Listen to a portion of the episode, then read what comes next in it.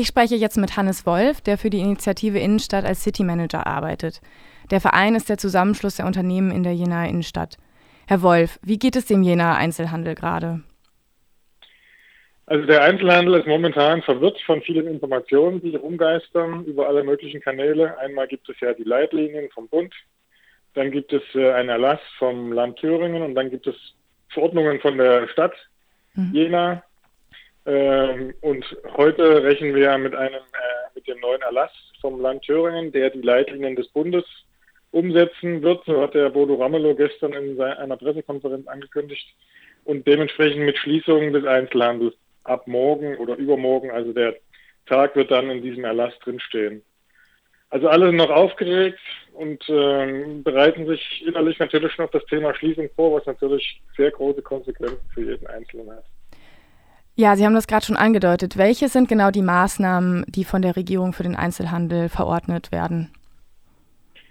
Also genau wissen wir es ja noch nicht. Mhm. Äh, der Bodo Ramelow hat gesagt, äh, dass er sich an den Leitlinien des Bundes orientieren möchte, aber trotzdem auch gern abweichen möchte. Äh, zum Beispiel steht in den Leitlinien des Bundes drin, dass Friseure äh, aufhaben dürfen und er hat schon mal gesagt, äh, das wird in Thüringen nicht der Fall sein. Mhm. Letztendlich wird es darauf hinauslaufen, egal äh, wie jetzt die kleinen Stellschrauben aussehen, dass die Lebensmittler und die systemrelevanten Einzelhändler auflassen dürfen und dass mhm. alle anderen zumachen müssen. Okay. Ähm, wahrscheinlich hat es ja im Einzelhandel jetzt schon Umsatzeinbußen gegeben, oder? Ja, also die Corona-Krise hat ja nicht heute erst angefangen, sondern läuft ja seit einiger Zeit. Nun ist der Februar, März eh kein umsatzstarker Monat. Mhm. Aber tatsächlich ist schon in ein, zwei Wochen vorher mhm. äh, der Umsatz um ca. 30 Prozent eingebrochen. Mhm. Und in den letzten Tagen ist natürlich die Unsicherheit bei der Bevölkerung auch gestiegen. Man weiß nicht so richtig, haben sie noch auf oder nicht. Mhm. Und ähm, dementsprechend kauft natürlich auch momentan niemand Schuhe oder Textilien oder einen neuen Fernseher. Alle stürzen sich aufs Klopapier. Ja, davon war schon viel die Rede. Sie haben gestern mit der Initiative Einzelhandel ein Papier veröffentlicht, äh, in dem Sie ein sofortiges Nothilfeprogramm für den Einzelhandel fordern. Was sind die Probleme, die sich dem Einzelhandel jetzt stellen? Also es geht ja nicht nur um das Thema Einzelhandel, sondern um alle von Schließungen und Verboten betroffenen Unternehmen. Das betrifft ja unter anderem auch die Gastronomen, die ja bereits seit gestern äh, nicht mehr öffnen dürfen und wo auch äh, Frequenz, äh, Umsatz, Einnahmen von einem Tag auf den anderen auf Null gesetzt sind. Mhm. Und da sind eben die Maßnahmen, die momentan äh, von Land und Bund avisiert sind, aus unserer Sicht überhaupt nicht ausreichend, weil es eben sowas wie Kurzarbeit oder Kredite oder Stundung von äh, Steuerschulden. Das sind alles äh, keine Faktoren, die äh, die Einnahmenseite der Unternehmer, der, die der Einnahmenseite der Unternehmer zugutekommt. Denn die Ausgaben, diverse Ausgaben laufen ja weiter. Ja, mhm. Die zahlen weiter Krankenversicherungen, müssen weiter ihre Löhne bezahlen, müssen Kredite zahlen. Das Ganze auch noch als Privatpersonen. Ja, die, die Unternehmer sind Privatpersonen auch haben auch da ihre Verbindlichkeiten, haben auch da eine Krankenversicherung, Kinder etc. Dafür ist jegliches Geld weg. Und hm. die brauchen also aus unserer Sicht nicht rückzahlbare äh, Finanzspritzen, wie, wie das in manchen äh, Regionen, wenn da mal Hochwasser war, auch schon äh, ausgeführt wurde und wie es Bayern jetzt zum Beispiel bei sich mit, der, mit dem Ausdruck des Katastrophenfalls auch angekündigt hat. Dort können also in Not geratene Unternehmen Finanzspritzen von 5.000 bis 30.000 Euro abrufen. In der Schweiz, wo heute auch, wo gestern auch der Notstand ausgerufen wurde, wurden auch solche Finanzspritzen in Höhe von 10 Milliarden Franken äh, angekündigt. Also wir brauchen sowas auch. Wir brauchen das nicht in Jena. Wir brauchen das in, eigentlich auch nicht in Thüringen. Wir brauchen das im ganzen Bund. Mhm. Das wollte ich auch gerade schon fragen. Also Sie fordern dieselben Hilfsmaßnahmen oder ähnliche wie Bayern oder die Schweiz, Sie jetzt eingeführt haben. Ja, nicht nur, nicht nur um diesen Menschen zu helfen und ihren Angestellten, sondern wenn diese Unternehmen, vielfach handelt es sich ja da um die kleinen, inhabergeführten, besonderen Geschäfte, die man sich gerade wünscht äh, in den Städten und äh, Gemeinden. Mhm. Kleine Hotels, kleine Bars, kleine Cafés. die werden, die, die werden ein, zwei Wochen noch warten hm. und vielleicht auch einen Monat äh, kommen die klar mit ihren Rücklagen, aber dann ist Schluss. Das haben mir unsere Mitglieder schon signalisiert. Die werden dann den äh, nicht das lange Sterben wählen und noch ein paar Kredite aufnehmen. Die werden dann ihr Unternehmen beenden und liquidieren. Und das heißt, nach der, wenn wir die Corona-Krise mal überstanden haben, haben unsere Städte ein ganz anderes Bild, weil plötzlich 50 Prozent der ähm, Unternehmen mit Kundenfrequenz, ich habe sie schon aufgezählt, mhm. Gastronomie, Einzelhandel, Hotellerie, ich habe sicher noch welche vergessen. Veranstalter betrifft es zum Beispiel auch, die sind unsichtbar im Stadtgebiet, aber trotzdem im Stadtbild, aber natürlich trotzdem wichtig, die sind dann einfach weg. Ja.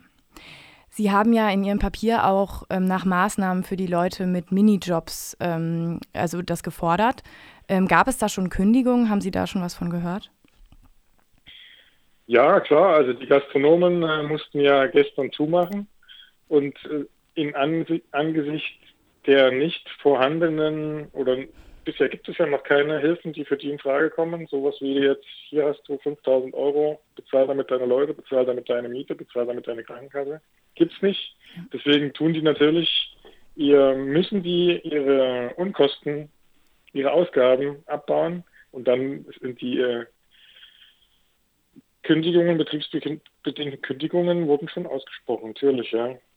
Haben Sie da Zahlen? Und, nein, das ist ja erst, äh, das ist ja erst eine kurzfristige Entwicklung, aber hm. ich habe es, also Astronomen und Hotels haben bereits Minijobber gekündigt.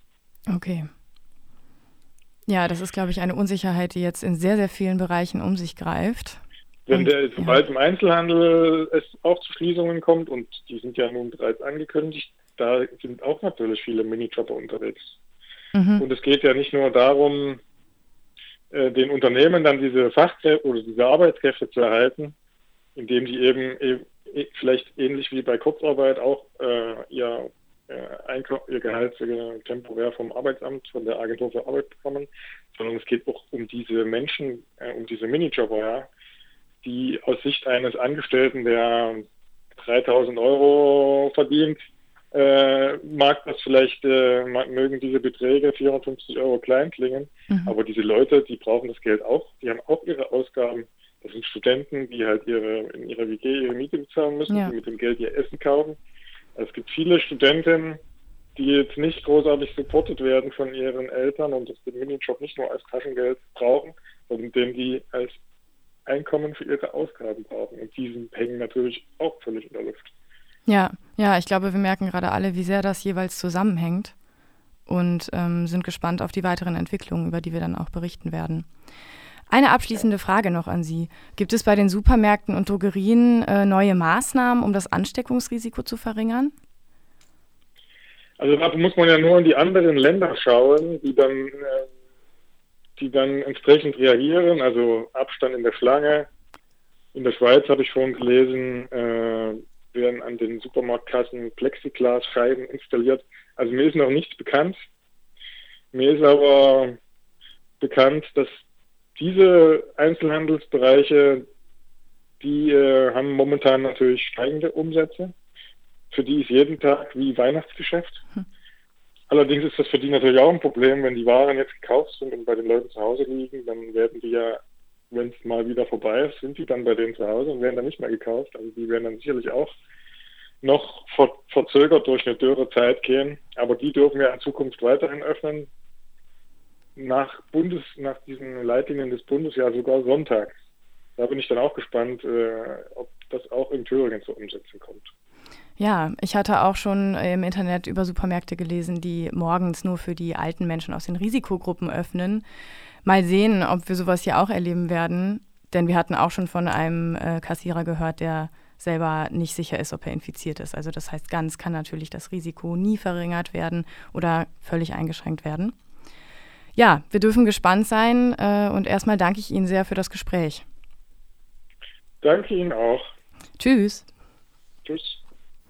Ich habe gerade mit Hannes Wolf gesprochen von der Initiative Innenstadt ähm, über die Probleme des Coronavirus für den Einzelhandel und für die Gastronomie in Jena. Wir haben das Gespräch am Dienstagabend aufgezeichnet.